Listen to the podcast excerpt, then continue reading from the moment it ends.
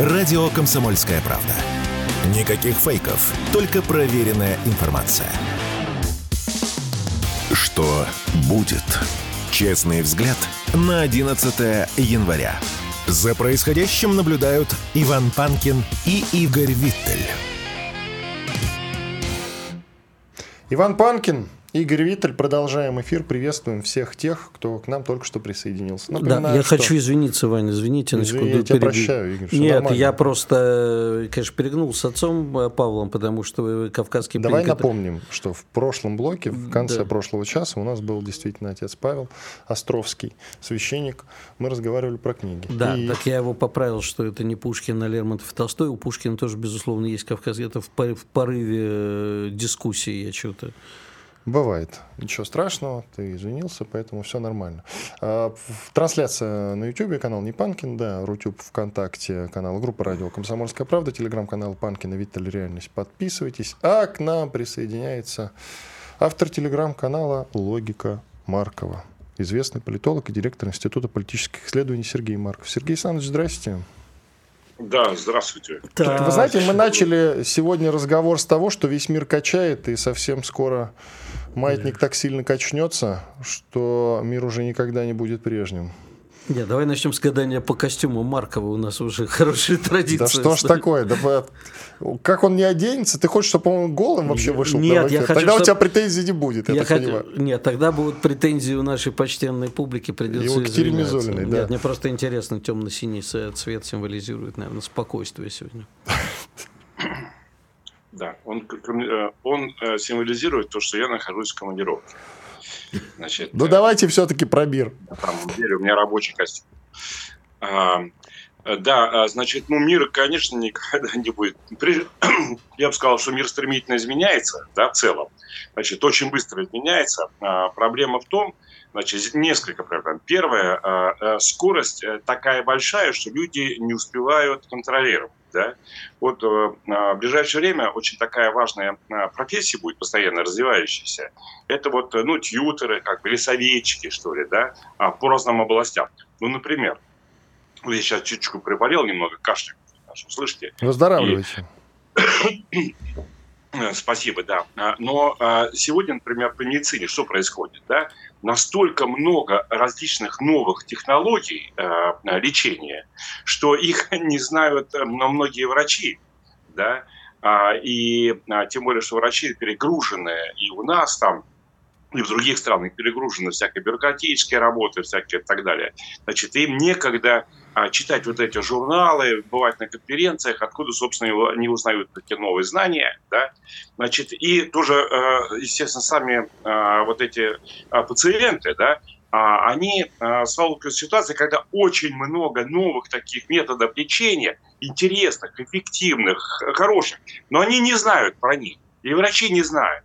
Ну, у меня э, трагически там была ситуация, когда, например, врачи а, пожилому родственнику одному, значит, они а, не сказали, что есть, например, концентратор кислорода. Мы думали, что кислород это, и врачи думали, нам советуют все время как бы вот эти самые кислородные а, подушки такие, да, которые всегда были. Нет, оказывается, есть концентраторы кислорода, очень неплохие такие а, приборы, которые дают из воздуха берут кислород, значит, и дают его пациенту.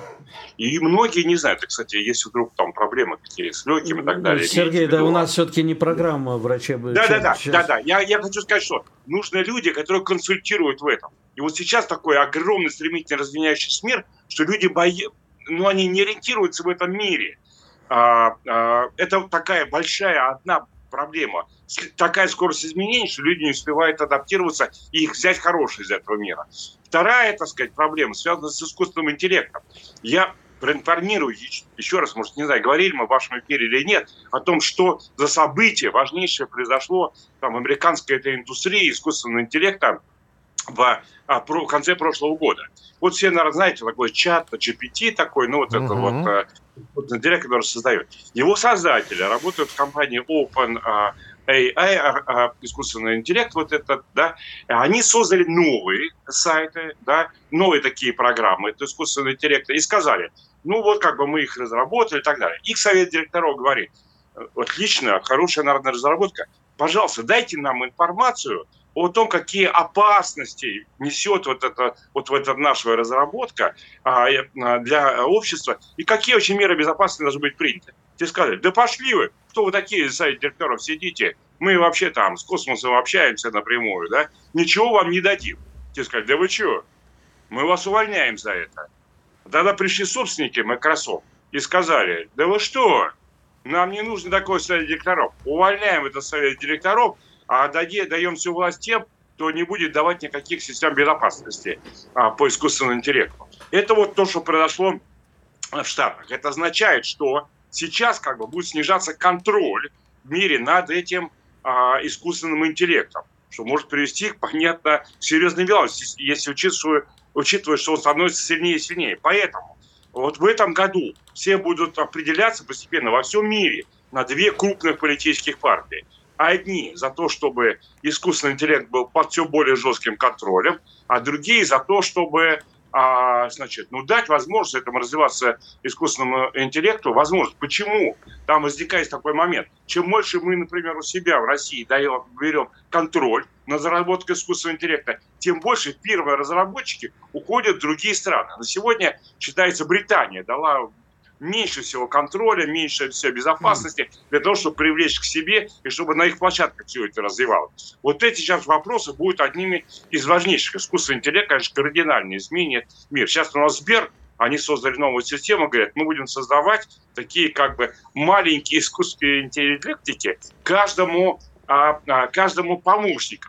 А это связано с той проблемой, которую я первый сказал поскольку, значит, э, огромный такой мир, понять ничего, э, что такое очень сложно, да, то людям нужны помощники. И Сбер говорит, окей, теперь мы вам дадим каждому помощнику, у вас будет помощник отдельный, индивидуальный ваш помощник искусственного интеллекта по медицине будет вам советовать, по образованию, там, куда путешествовать, там, что есть и так далее. Вот это вот одно из важнейших направлений, которое делает наш мир вот стремительно изменившимся. И вот в этом году вы очень многие это почувствовали. Ну, кто покруче, кто почувствуете те, кто как в современном мире живет. Мы сегодня в эфире как-то вообще не упоминали практически Украину, Зеленского. Это как-то совсем недопустимо для нас, для пропагандистов. Вот, а у них-то, а, у них-то объясню почему. Дело в том, что а, там у них происходит не европеизация, а африканизация страны. Поэтому происходит деградация тотальная. Поэтому, если говорить о новом мире, который открывается, то он никакого отношения к нынешней проклятой Богом Украине э, не, существ... не имеет отношения. Они там прозябают, так сказать, став стадом рабов зомбированных, которые работают, э, воюют против России в интересах а, США. Поэтому новый мир к Украине не имеет отношения. Кстати, обратите внимание, как они сейчас якобы интегрируются в Европу. Мечтали интегрироваться в Европу. Таким образом интегрировали, что главная интеграция заключается в том, что по всей Украине несчастных украинцев как животных как, а, а, как а, больных котов, значит, там, больных собак там, будут отлавливать на улицах, да, мужчин и кидать туда на фронт для утилизации. Вот в чем состоит а, а, интеграция Украины и а, украинцев и европейцев. К ним как к животным в Европе будут относиться. Но Ужас. прямо сейчас, вот прямо сейчас Зеленский прибыл в Эстонию и очень хочет интегрироваться туда. А до этого так он посетил так другие прибалтийские страны. Не, не, у него главная тема какая? Я объясню, значит. Э, значит, первая тема, как там соседние страны довольно много жителей Украины сбежало, да, кстати, они русские же большей частью, значит, и э, Зеленский поехал туда, как их оттуда, значит, э, э, отловить и, и, значит, передать их э, военкомам э, украинским, чтобы их утилизовать на фронте в войне против России. Это первый номер. Во-вторых, Зеленский хочет, чтобы на уровне Евросоюза было принято решение о том, чтобы а, значит, тоже отлавливать украинских мужчин во всех европейских странах, чтобы полиция местная в этом участвовала. А, третье, а, что он обсуждает, 1 февраля будет большое совещание о том, что дать 50 миллиардов долларов на финансирование украинской войны. Дойдут? В Евросоюзе, да, дадут. И 50 Венгрия, миллиардов дадут? 50 миллиардов дадут, да. Значит, это же очень а, много, это огромная сумма. Огромные, огромные чудовищные деньги, да. Ну, это американцы им приказали дать, поэтому они там, так сказать, хвостом пометят, э, пометут, да и дадут. Значит, а, а, и вот, ну, ну, все-таки есть некоторые сомнения, вдруг кто-то выступит против, там, и так далее. Значит, Мы выступаем и... против. Мы.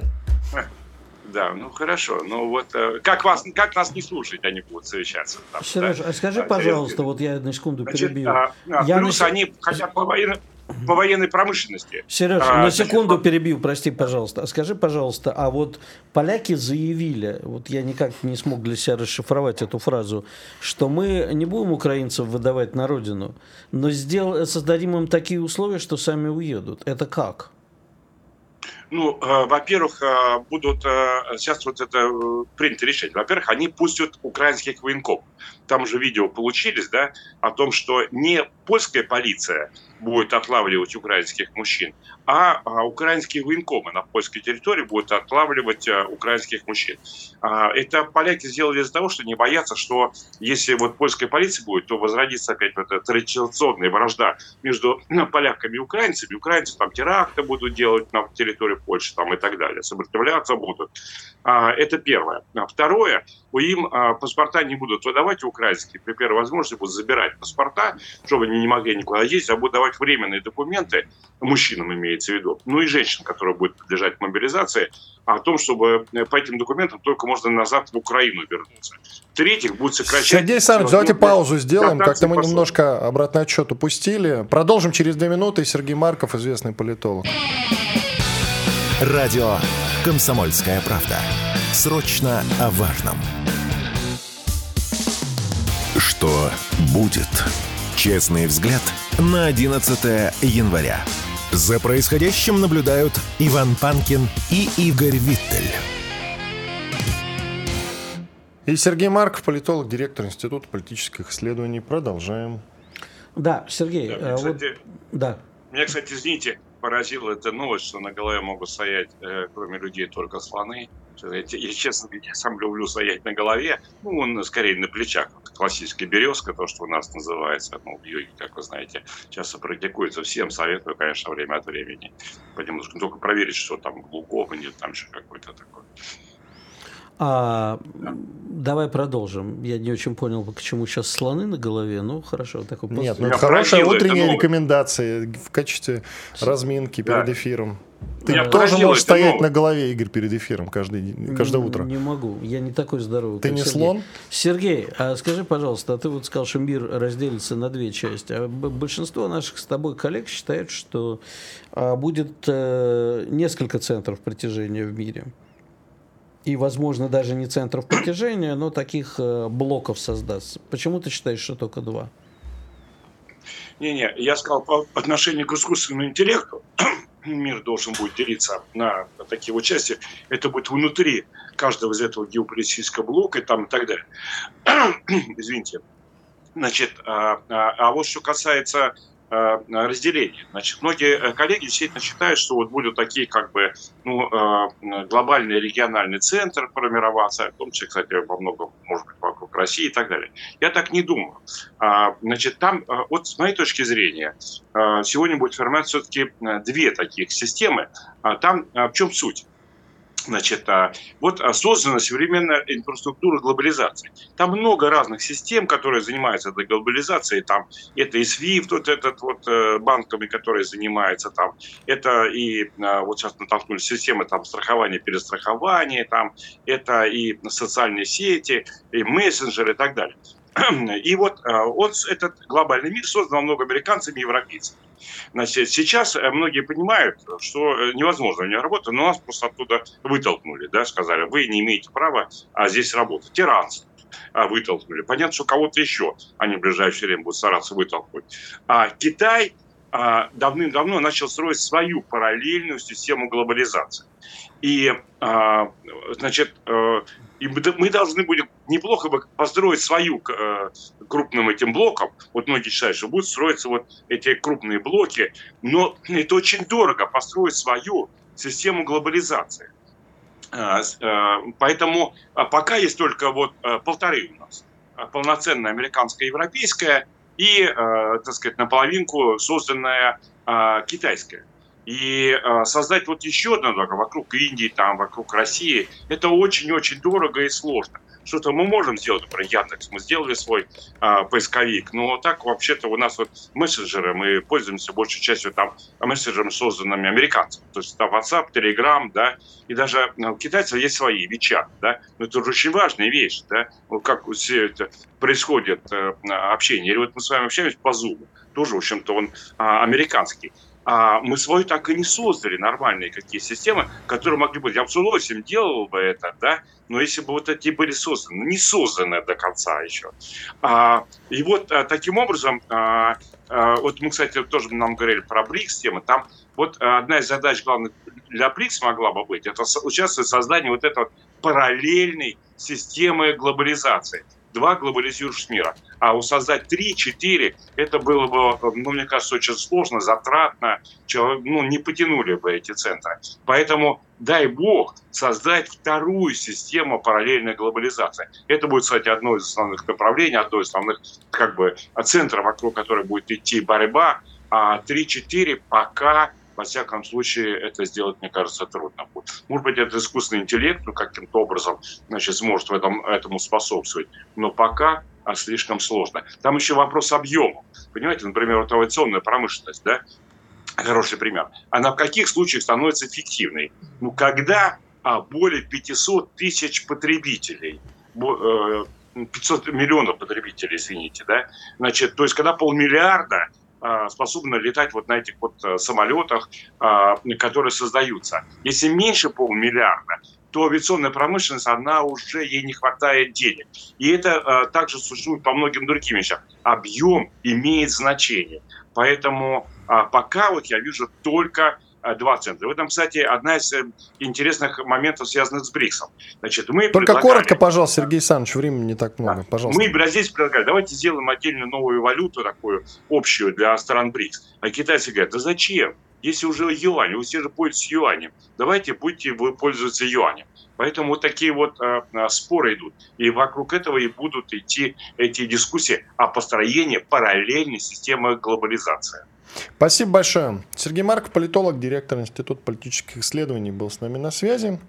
Сейчас э, к другим темам. Есть одна занятная. Вчера, да позавчера наткнулся на замечательный фрагмент из интервью, который э, журналист э, «Новой газеты», которая ныне не в части в России, Илья Азар взял у свинской львицы, которая бежала из России после начала СВО, и он, собственно, Азар тоже бежал, Бажена Рынская ее зовут, свинская львица. Ни она, ни он, я посмотрел, не признаны пока что иноагентами. Это очень странно и подозрительно.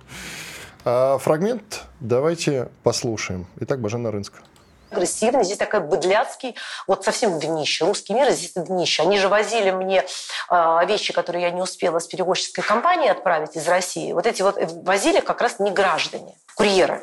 Они не граждане.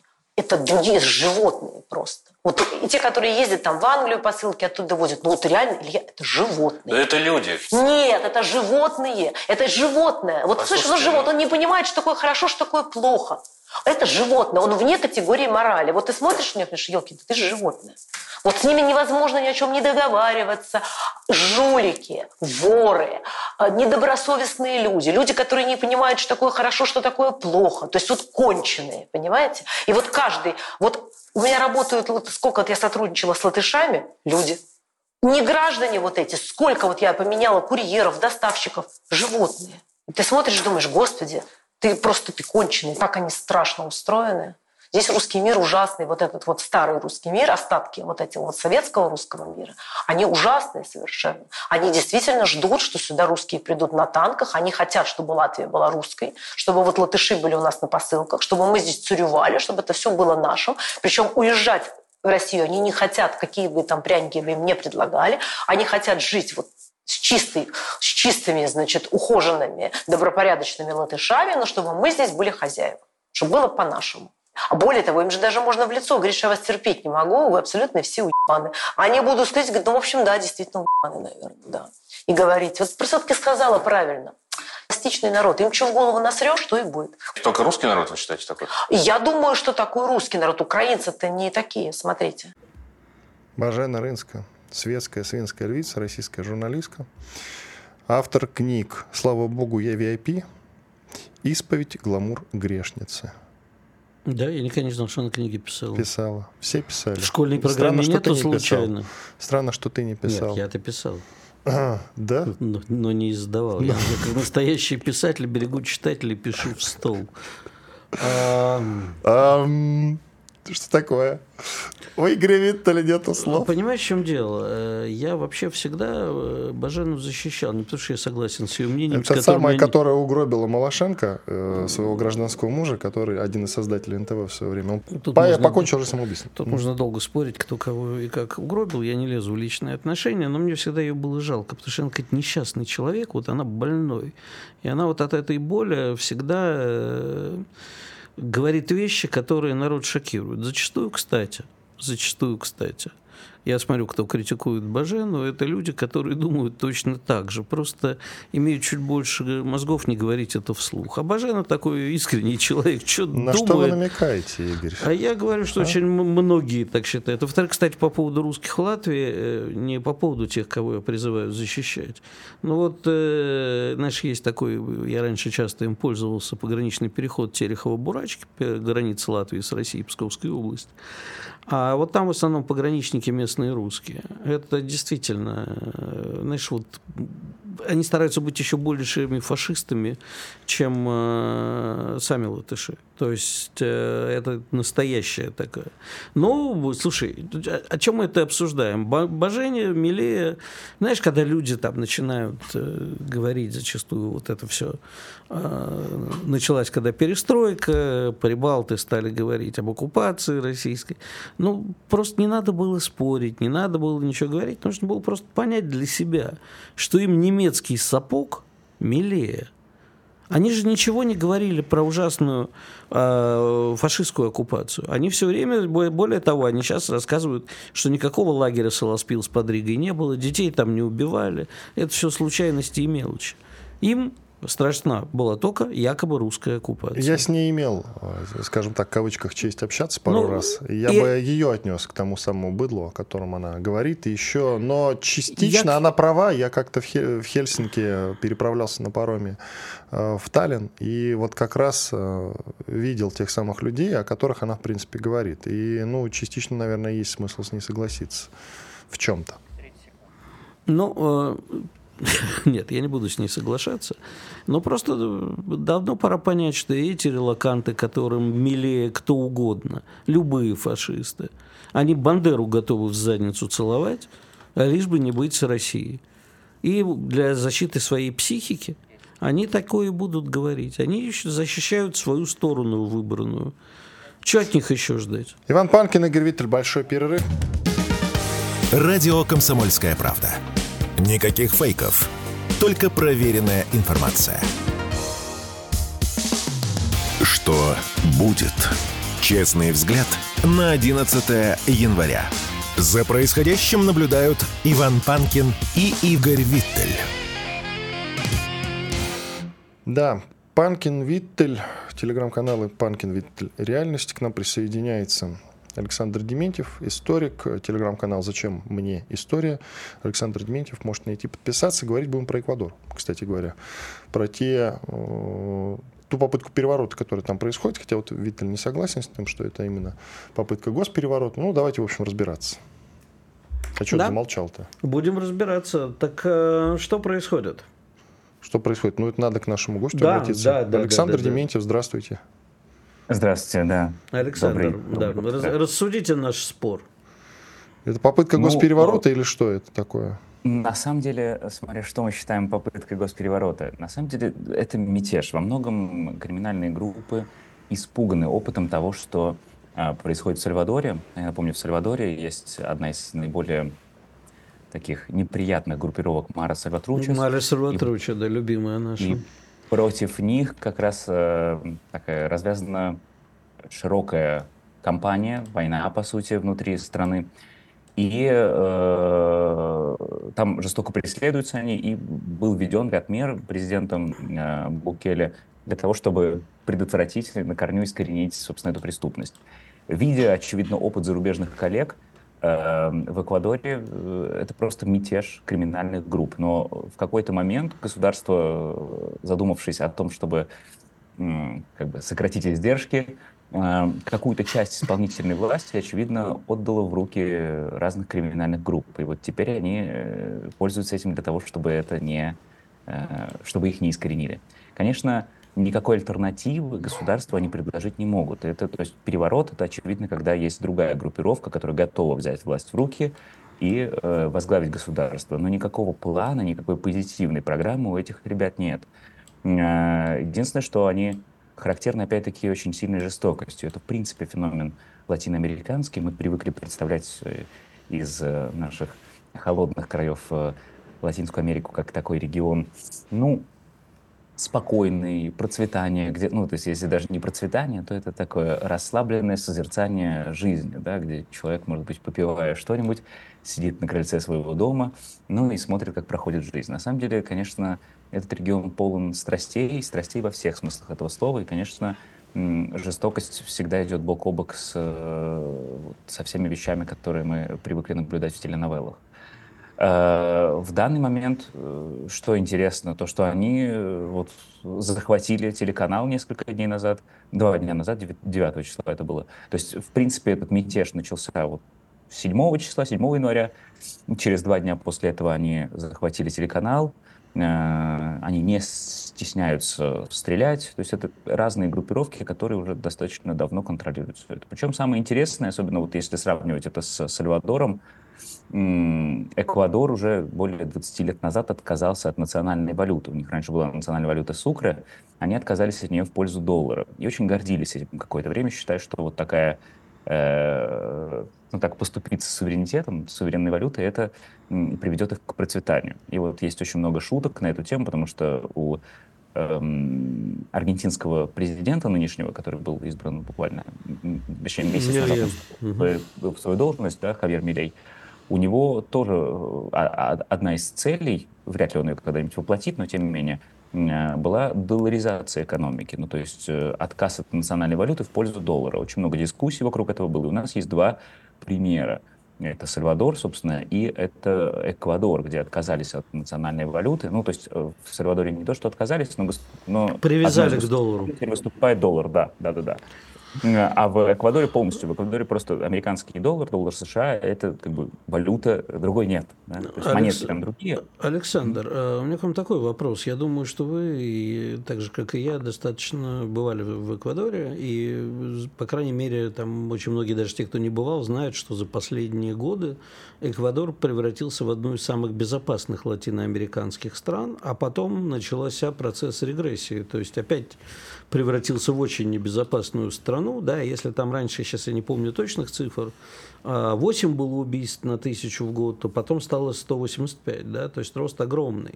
А с чем вы это связываете? С э, социальными экспериментами, с экономическими ошибками, с, э, с чем?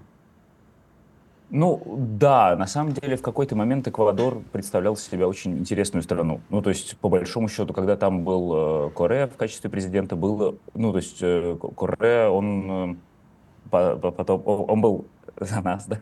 Но главная идея, которая объединяет Латинскую Америку, по большому счету, это то, что всегда, ну, вот когда я преподаю и рассказываю об истории Латинской Америки, например, всегда очень интересно задавать себе вопрос, почему а, Испанская Америка, почему Португальская Америка отделилась одним куском, а Испанская Америка 20 с лишним кусками. Да? То есть почему вот Испанская Америка едино не получилась, а Португальская Америка отделилась целиком, став Бразилией.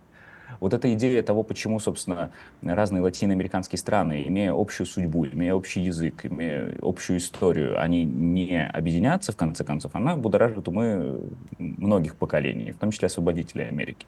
И вот э, Корея и другие его коллеги э, своего времени э, думали очень часто в терминах того, что называется патрия гранде, большой родины, вместе с Чавесом, вместе с Нестором Киршнером и другими, ну, то есть, потом, Кристиной Киршнер, с другими коллегами по континенту, Лула тоже среди них был, которые пытались объединить и подумать о том, что то есть, в Латинской Америке, в Южной Америке стоит задуматься об общей судьбе и об общих каких-то целях. А, после этого, то есть были такие процессы интеграции. была надежда и даже эмоционально ну, был план какой-то, была идея того, куда можно двигаться. После этого, несмотря на то, что в Эквадоре стал президентом человек с именем Ленин да, в столетнюю годовщину э, Октябрьской революции в 2017 году, там стал президентом человек Ленин, Ленин Морено.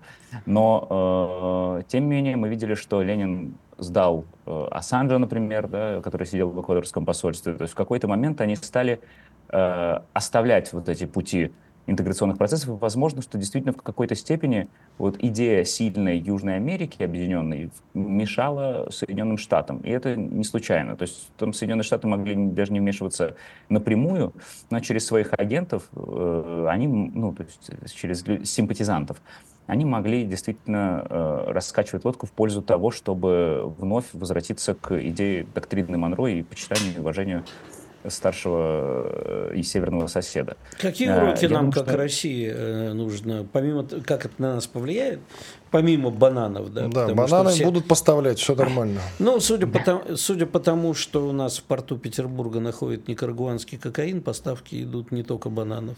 Стабильно. А вопрос э, скорее о том, какие уроки нам надо из этого извлечь и как мы можем воспользоваться ситуацией. Кстати, я уже прочитал в некоторых западных изданиях о том, что это опять рука Кремля.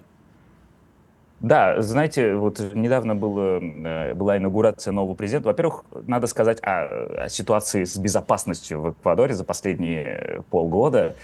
Э, в ходе президентской кампании был убит кандидат в президенты. Президенты, да. в августе. Да, да в августе да, прошлого года, кандидат, 9 августа. Э, а после этого стал президентом человек, который, причем там не совсем надолго, он президентом стал, там, краткий срок, там, потому что из-за экстренных полномочий, э, из-за экстренных, э, из-за экстренной ситуации. Но Бо э, как раз прославился на русский интернет, в испанском интернете этого не заметили, э, испаноязычном сегменте интернета не заметили это, только что на его инаугурации звучал э, День Победы, музыка из, дня, музыка из песни День Победы Тухманова. А, то есть она, э, был, был такой эпизод, как раз связанный с его инаугурацией, буквально пару месяцев назад. Но вот э, сейчас Набо уже его определяют как достаточно решительного лидера, что он вводит достаточно жесткие меры и все. То есть рука Кремля могла увидеться даже в музыкальном сопровождении. Но это все на самом деле иллюзии. Музыка, скорее всего, попала туда случайно. Я чуть-чуть знаком с тем, как организуется президентский протокол в странах Латинской Америки. Примерно представляю себе, что там делается все. На самом деле, спустя рукава очень часто. И просто нужна какая-то торжественная музыка, ее запускают. И вот так вот в интернете нашли мелодию и пустили. А, а, в данном случае, я думаю, что надо было этим пользоваться раньше. То есть я думаю, что в, со стороны российской политики это скорее во многом ну, ряд просчетов. Мы, конечно, дали работу на Russia Today нашему дорогому бывшему президенту э, Эквадора, да, э, Корея, но как бы, этим не ограничивается. Влияние должно быть очень э, таким, мягкая сила, то, то, то о чем говорилось. То есть российское что... влияние преувеличено сильно? Но мы можем еще дать одному, одну работу моему любимому, я уже Ивану рассказывал, моему любимому бывшему президенту Эквадора Абдале Букараму, которого отстранили за умственную неспособность отстранить. Да, такие люди страной. нам нужны, Игорь. Да. Такие люди нам Срочно обязательно пусть возглавят нашу оппозицию. И нашу программу заодно. Шутка. Нам нужны свои люди внутри общества э, э, эквадорского. Надо, чтобы Эквадор сам симпатизировал нам. Чтобы он хотел привязать свою... отказаться от доллара и ввести, восстановить свою Рубль. сукр. Э, ну, нет, рубль нам, мне кажется, вряд но чтобы установить отношения между нашими странами, потому что мы все-таки за суверенитет. Мне кажется, что идея Объединенной Латинской Америки, если мы за многополярный мир, так, подвис у нас Александр Дементьев, к сожалению. Но в цел... субъект Ваша мысль понятна, чуть-чуть подвисли, но в принципе у нас 30 секунд остается до конца. Да, если мы за э, многополярный мир, то эту концепцию нужно поддерживать во всем и до конца. Александр Нементьев, историк, он, кстати, жил в некоторых странах Латинской Америки. Телеграм-канал «Зачем мне история?» Александр Нементьев. Подписывайтесь, пожалуйста. Я, Иван Панкин и мой коллега Игорь Виттель. Сейчас сделаем небольшой перерыв. Совсем скоро вернемся и продолжим. Никуда не переключайтесь. Оставайтесь на радио «Комсомольская правда». Радио «Комсомольская правда». Срочно о важном. Что будет? Честный взгляд на 11 января. За происходящим наблюдают Иван Панкин и Игорь Виттель. Продолжаем эфир в студии радио «Комсомольская правда» Иван Панкин и Игорь Виттель. К нам присоединяется Владислав Жемчугов, врач-иммунолог, доктор медицинских наук. Здравствуйте, Владислав Евгеньевич. Доброе утро, друзья. Тут эпидемия у нас идет по стране, шагает по стране сразу из трех вирусов, но это все сезонное. К ним, правда, присоединился ковид. К ним я имею в виду к сезонному гриппу и ОРВИ. Вот такая вот тройная эпидемия, причем, насколько я понимаю, достаточно серьезная. Насколько все серьезно, скажите, пожалуйста. Не настолько, чтобы пугать людей. Э, довольно стандартная ситуация. И э, вот новые методы, они оказали влияние как раз на то, как это выглядит в этом году. Значит, что такое тридемия? Хочу сразу сказать, что это не одновременно три вируса в одном человеке. Такого не бывает. Есть пословица «зараза к заразе не пристает», и она... Да, правда. и говно в говне не тонет, извините, пожалуйста. Я прошу прощения, я такого не, это, не говорил, но нет, есть такой анекдот, с вашего позволения, коротко расскажу, когда Билл Клинтон э, с Ельциным поспорили о том, э, кто из них на, собственно, отечественной машине перескочит через кучу говна. Клинтон на лимузине этого сделать не смог и утонул, а Ельцин на Запорожце смог. Э, потом сказал, говно ну, в говне не это не отечественная машина, это украинская машина. Тогда, видимо, была все-таки еще отечественная. Я все-таки сторонник приличных терминов, поэтому ну, ну, это можно сказать фекалии в фекалиях. Это будет э, то же самое, но правильно. Значит, что касается значит, вот э, современного на взгляда текущего на то, что происходит с вирусами. Значит, э, метод ПЦР определять позволяет единичные вирусы, которые значит, вот находятся в носоглотке и попадают на ватку мозга, которые значит, берут пробу. И отсюда рождаются легенды, что вот у человека может быть одновременно три вируса. Нет, тот, который первый, он э, вы, так сказать, вызывает иммунный ответ тут же, выделяется интерферон, который блокирует остальные вирусы. Поэтому всегда есть не одновременное течение нескольких э, вирусных инфекций, а последовательное. То есть человек, не, не, не долечившись или со сниженным иммунитетом, переносит одно, не выходя на работу, например, там, или что-то, значит, э, заражается еще другим вирусом, третьим, а поскольку их десятки, может болеть долго, и от, отсюда еще одна да, легенда, что какой-то необыкновенный коронавирус, который там по полгода вот люди вот этом болеют. Вот что сейчас происходит. Поэтому тридомии, да, действительно, одновременно три вируса распространяются по территории страны, я бы сказал. Вот так надо понимать. Как уберечься, я имею в виду, что с прививками делать, какие ставить конкретно? А, прошу прощения, прививки делают, ставят капельницы, клизмы. Ну, прививки от гриппа у нас вот, можно поставить. Я просто, извините, перфекционист в терминологии, поэтому значит, я, прививки делают, э, вакцину вводят. Я, ты не обижайся на меня, пожалуйста. Ну, значит, э, конечно, она стоит делать на прививки и от гриппа, стоит делать на прививки от, кор от коронавируса определенным контингентом. Кому? У кого на сниженный иммунитет в результате такого не, плохого бэкграунда, это люди чем-то болеют, а тяжело, хронические онкологии, какие-то хронические там типа туберкулез и так далее и, э, или вот лечатся, или аутоиммунные заболевания, там, где на сниженный иммунитет. Им, им стоит делать вакцины. Остальным всем, я считаю, идеальный вариант готовить телегу на летом. Тоже это еще одну пословицу, значит, приведем. Вот. Что это что значит? Летом надо пойти к своему доктору, если он у вас есть свой личный, и поговорить с ним, чего в организме может настижать иммунитет по этому поводу обследоваться, вылечить то, что можно вылечить, компенсировать то, что нельзя, ну, например, сахарный диабет и там так далее, тоже такие находки находятся.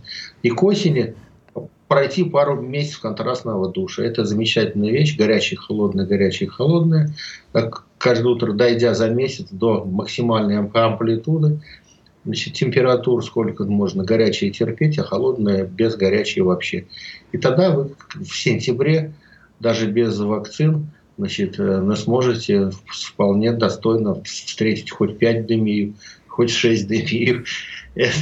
И ничего такого страшного не произойдет. Вот это вот мои такие пожелания, которые, они стандартные. В экстренной ситуации ничего это не бывает. Прыгать сейчас на, на влет или, значит, а в кипяток, это не имеет на смысла, этого не поднимет иммунитет никак. А скажите, пожалуйста, нас тут пугали микоплазменной пневмонией из Китая, какими-то другими вирусами, очередным штаммом э, ковида. А это в основном делают наши коллеги, которым просто писатели говорить не о чем. Ну, или с целью запугать народ, или просто э, по глупости. Либо это действительно серьезная проблема. И стоит ли реагировать? Значит, вы абсолютно верно поставили диагноз, коллега. Значит, это, действительно, э, пользуясь молодежной терминологией, так сказать, ваше, это словить хайп или, значит, э, что-то такое вот на ровном месте, значит, поймать значит, а, а тираж еще один коллега, мой, ну, знакомый по прессе говорил. Mm-hmm. Значит, вот чтобы это сделать, конечно, надо раскручивать всякие ужастики, но надо отделять, значит, э, как говорят, от плевел на зерна, значит, приведем приличную пословицу в этом случае. Значит, что значит микоплазменная пневмония? Это известно, например, с 1985 года. Еще есть их, их, их хламидийная пневмония. Это микробы, которые стоят между бактериями и вирусом по устройству. У них нет клеточной стенки, но есть оболочка. Поскольку нет клеточной стенки, а все антибиотики, почти все, ну многие действуют на фермент клеточной стенки, эти микробы микоплазмы этих хламидий крайне устойчивы. Они живут внутриклеточно, вызывают интерстициальную пневмонию, которая не в ткани на легких, а в прослойках между дольками. Поэтому нет кашля, нет высокой на температуру, а человек чахнет и хереет. Вот такая вот клиническая картина. И специалисты про него давно знают, я говорю, примерно с 85 года, когда эти микробы идентифицированы, и умеют их лечить. Поэтому никакой паники нет, это стандартная ситуация, они есть во всем мире, эти ну, Китай, как всегда, у них на просто ну, другая, другое восприятие действительности. А если в Псковской области, не хочу никого обидеть, деревня 300 человек или там 500 человек, то в Китае, значит, деревня где-то в Шанхайской области, ну, примерно 30 тысяч или 300 тысяч, это будет деревня. Поэтому, когда говорят, что там в день 7-8 тысяч, значит, обращаются, ну, это как-то море, это нормальная ситуация их лечат, и ничего страшного не, это не происходит. Но речь-то идет, коллеги писали о пандемии, что это перекинется, станет массовым. Никуда ничего не перекинется. У этих вот микробов очень высокая заражающая доза. Что это? Вот это значит. Если, например, чуме достаточно, чтобы человек заболел 25 клеток, да, вдохнуть э, живых, то для микоплазмы это, это счет идет на миллионы. То есть вероятность такого события, она значит, э, будет только если человек живет долго зараж... с тем, у кого уже есть этот вот микроб, или живет долго, или очень тесно контактирует. А новые штаммы, простите, у меня как раз да? после новые штаммы ковида, которыми тоже пугают.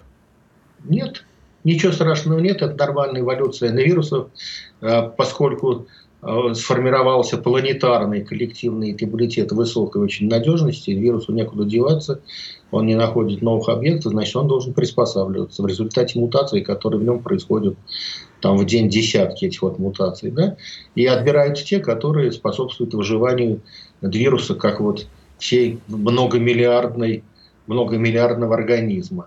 Что это значит? Он либо, значит, должен найти нового хозяина в природе, мы говорили об этом еще там 2-3 года назад, на каких-нибудь тигров, дай бог, вот им здоровье перекинется, или, я не знаю, на улиток, каких-то... Пангалинов.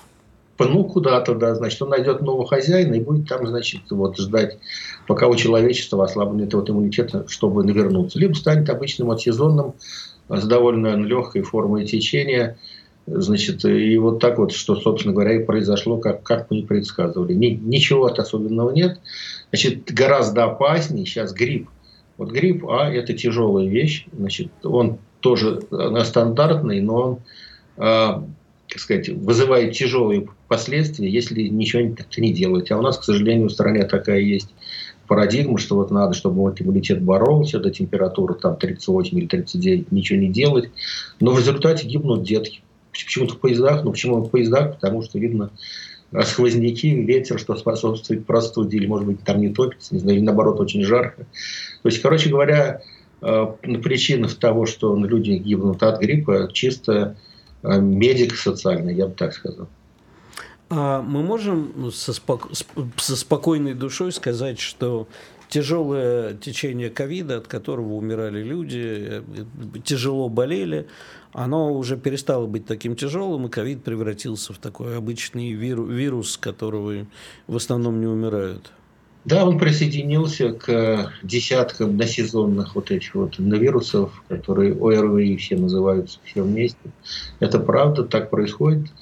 Чтобы он, просто понимаете, очень, очень простой там расчет вместе с погибшим на человеком гибнут миллиарды на вирусов. Вирусному сообществу это невыгодно. Поэтому они никого не убивают, они просто распространяются на людях. Вот высококонтагиозные штаммы, которые сейчас есть высоко заразные, я скажу по-русски. Значит, вот они, они и распространяются. Значит, плохо, когда люди выходят недолечившись. Вот я уже говорил про это в самом начале. Да, что Владислав там... Евгеньевич, коротко, 20 секунд. Прям совсем коротко, есть, пожалуйста. Собственно говоря, все. Радио «Комсомольская правда». Мы быстрее телеграм-каналов.